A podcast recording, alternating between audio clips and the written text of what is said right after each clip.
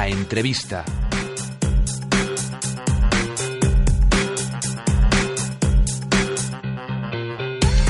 Pues las industrias creativas y culturales también tienen su sitio en un próximo evento que vamos a tener en Madrid eh, los próximos días 23, 24 y 25 de mayo y queríamos acercarnos porque están todavía recibiendo candidaturas y lo vamos a hacer de la mano de su cofundador y director Andrés eh, Lomander, cofundador y director de ThinkSauer. Andrés, buenos días.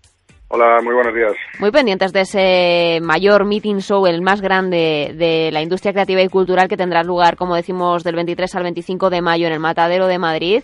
Eh, Onda Inversión estará siguiendo ese evento en directo y estáis eh, en esa última fase de recepción de candidaturas hasta el próximo 28 de marzo. Cuéntanos cómo va esa recepción de candidaturas este año. Pues va muy bien. Eh, bueno, explicar un poco qué, es, qué, es la, qué son las candidaturas. ¿no? Esto es una mm. convocatoria que ya lanzamos el año pasado en la primera edición. Entonces lo que buscamos es que se presenten eh, proyectos empresariales ¿no? del mundo de las industrias creativas y culturales. El año pasado recibimos 880, si no recuerdo mal. Y este año, que como bien dices, la convocatoria se cierra el 28 de marzo, pues a día de hoy tenemos ya casi 600. O sea que vamos, vamos bien, ¿no? 600 eh, candidaturas recibidas y de ellas solamente 100 pasarán a, esos días de, show, ¿no? Eso es.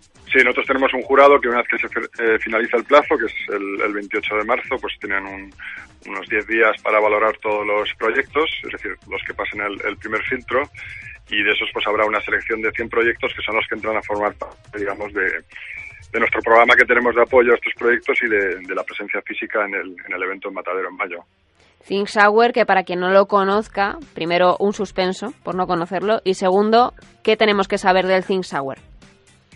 ¿Qué tenéis que saber del Think Shower? Bueno, eh, primero que es un evento bastante diferente y único, es decir, eh, no había ningún evento en, España y las que pocos en, Europa eh, que intenten aglutinar a todo lo que se llama las industrias creativas y culturales, que son sectores pues tan fantásticos y diversos como la moda, el diseño, la música, pues, los videojuegos, la radio, como vosotros, eh, la televisión, el mundo editorial, es decir, son unos 10, 12 sectores que están agrupados bajo un paraguas que se llama industrias creativas, ¿no?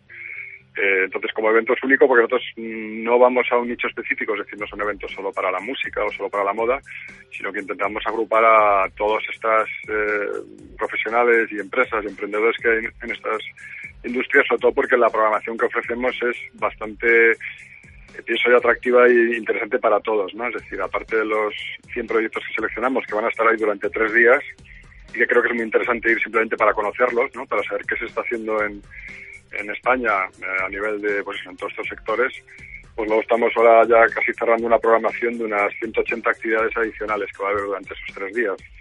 Y ahí hay desde charlas, hay talleres, hay muchísimas actividades de networking, sobre todo porque lo que queremos es que la gente vaya ahí conozcan, ¿no? Es decir, que generen vínculos eh, personales y profesionales, ¿no? Es decir, al final es un objetivo que ahí se genere también negocio, ¿no? Entonces hay un montón de actividades programadas que estamos ya empezando a publicar en la, en la página web y, el objetivo es ese, que hay por una parte una convocatoria para apoyar a, a 100 emprendedores de las industrias culturales y creativas y luego que hay una programación de tres días muy amplia y muy variada para, para cualquier profesional que tenga interés eso, en, conocer gente, en formarse eh, y en pasarlo bien, porque hay una parte importante que también es eh, la parte lúdica ¿no? de la, industria cultural y creativa. Entonces tenemos programados conciertos, va a haber teatro, danza, y es un festival realmente. ¿no? De esos 100 proyectos que van a presentarse y a hacer también sinergias entre ellos en muchos casos, ¿habrá un ganador? Pues mira, no hay un solo ganador realmente. Nosotros eh, queremos subir un poco de, los concursos, ¿no? Es decir, que haya un finalista y un ganador. Para nosotros los, los 100 proyectos ya son ganadores, ¿no? Es decir, entiendo, han pasado un, han hecho un esfuerzo, ¿no? Para presentarse y han pasado un proceso de selección. O sea, que una vez que son seleccionados, para nosotros ya son como los, los 100 ganadores, ¿no? Y los, nuestros protagonistas y cabezas de cartel de, del evento y de todas las acciones que haremos a partir de entonces. ¿no? Sí que es verdad que tenemos acuerdos con diferentes entidades y empresas que van a dar algunos premios específicos eh, que los dan a proyectos que ellos de alguna forma eligen porque están vinculados con su actividad. ¿no? Te pongo, por ejemplo, el, ejemplo de Sonar, que va el año pasado ya lo hizo y este año también, selecciona un proyecto que esté vinculado a la música y a la tecnología que ellos puedan estar presentando su proyecto en el Sonar. ¿no? Tenemos un premio con la Fundación Rafael del Pino, que es muy interesante también, que ellos van a buscar una empresa principalmente con base tecnológica, eh, que ellos van a enviar en octubre a un encuentro que hay en el MIT en, Boston, que es un encuentro básicamente entre emprendedores y, inversores. Luego tenemos la cadena NH, da un premio al mejor proyecto turístico. ¿no?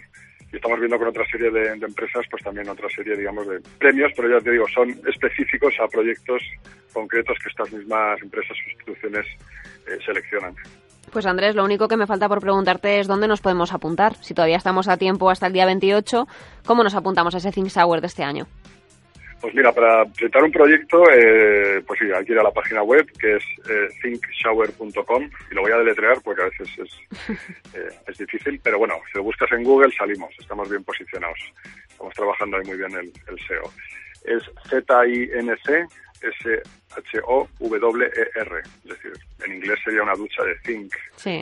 Y ahí, cuando entras en la página web, hay una pestaña que pone Presenta tu proyecto y, bueno, simplemente seguir los pasos, ¿no? Eh, cuando das a clic a quiero presentar mi proyecto, te va a llevar a una, a una aplicación externa, que es un partner nuestro que se llama YouNoodle, que es una plataforma tecnológica para, para gestionar, digamos, este tipo de procesos de selección de, proyectos. Entonces, una vez que llegas ahí, te registras, completas el formulario, se pide una serie de información. No hay que adjuntar nada, es decir, no hay que mandar ni planes de negocio ni presentaciones.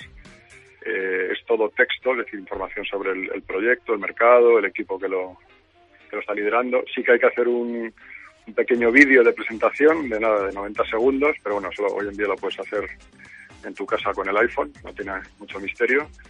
Y luego una vez que se envía el proyecto, pues ya te digo, hay un, hay un equipo que tenemos aquí interno de análisis de, los proyectos que hacen un poco el filtro de que esté toda la información eh, cumplimentada, eh, que no correcta, porque cada uno pone lo que tenga que poner, y eso se pasa luego al jurado para que ellos lo evalúen. ¿no? El jurado lo tenemos también publicado en la página web, o sea que podéis ver quiénes están ahí. Hay unas 30 personas ahora mismo, de diferentes perfiles. Y luego, una vez que el jurado pues eh, decida los 100 proyectos, nosotros lo comunicamos.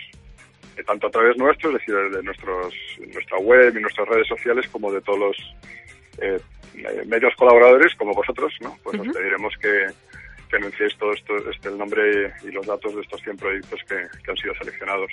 Pues estaremos pendientes de, todos esos proyectos seleccionados. Tendremos que esperar a que finalice ese plazo de recepción de candidaturas, es el 28 de marzo. Hasta el 28 de marzo tienen disponible esa posibilidad a través de la web, como nos ha comentado Andrés, eh, de Think Sour, la oficial. Eh, a través de Google lo pueden buscar, sale de los primeros resultados.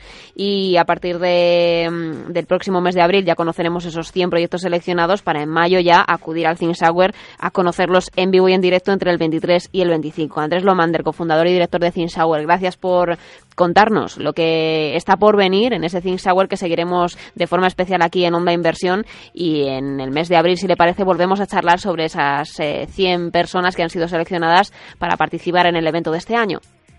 Sí, claro que sí. Bueno, también decir que, aparte de presentar un proyecto, lógicamente eh, estamos, digamos, con la venta de entradas ya activa y que ya esta semana estamos empezando a publicar un, un avance importante de la, de la programación que aunque no tengas un proyecto para presentar, sí que puedes entrar en la web y ver el tipo de programación que hay por si, por si te animas a, comprar una entrada. Perfecto, Andrés, pues estaremos pendientes de todo ello aquí en Onda Inversión. Gracias por estar esta mañana en Invirtiendo la Mañana. Muchas gracias a vosotros. gracias.